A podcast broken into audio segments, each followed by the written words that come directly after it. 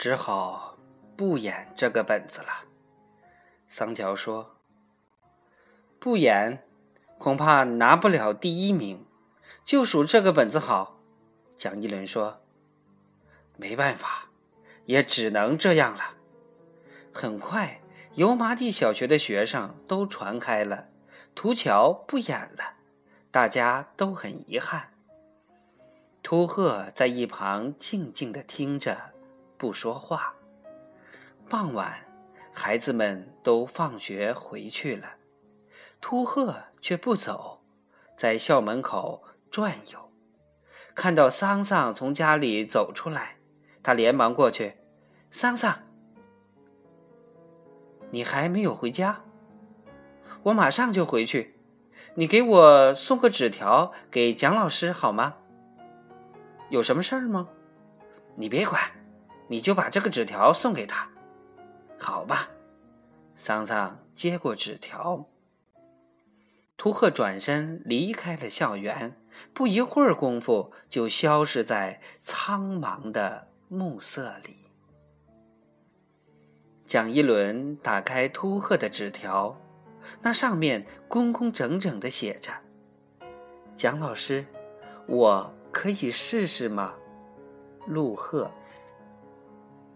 蒋一伦先是觉得有点好笑，但抓纸条的双手立即微微颤抖起来。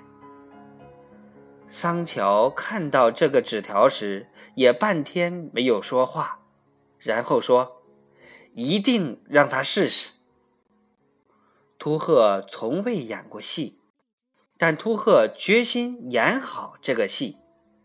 他用人出乎意料的速度。将所有台词背得滚瓜烂熟。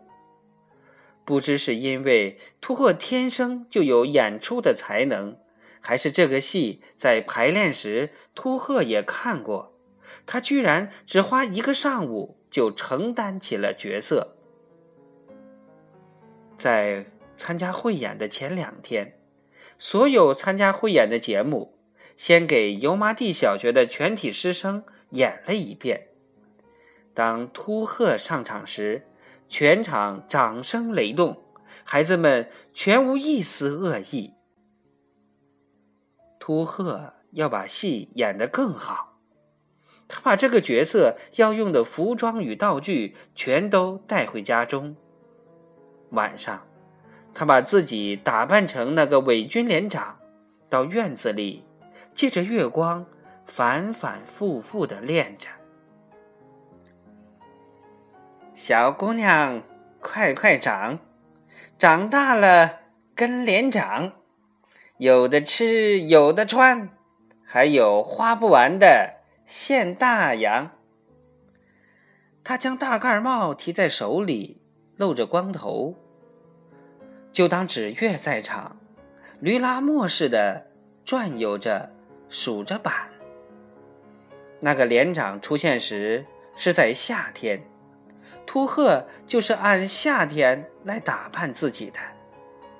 但眼下却是隆冬季节，寒气侵入肌骨，秃鹤不在意这个天气，就这么不停的走，不停的做着动作，额头竟然出汗了。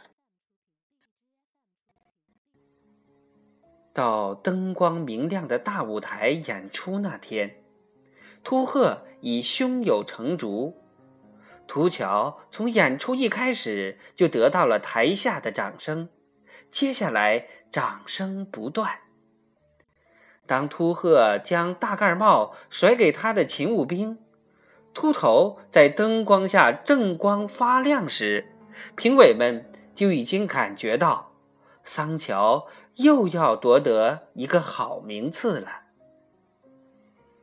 秃鹤演得一丝不苟，他脚蹬大皮靴，一只脚踩在凳子上，从桌上操起一把茶壶，喝的水往脖子里乱流，然后脑袋一歪，眼珠子瞪得鼓鼓的。我杨大秃瓢，走马到涂桥。在与纸月周旋时，一个凶恶，一个善良，一个丑陋，一个美丽，对比十分强烈。可以说，秃鹤把那个角色演绝了。演出结束后，油麻地小学的师生只管沉浸在胜利的喜悦之中，而当他们忽然想到秃鹤时，秃鹤早已不见了。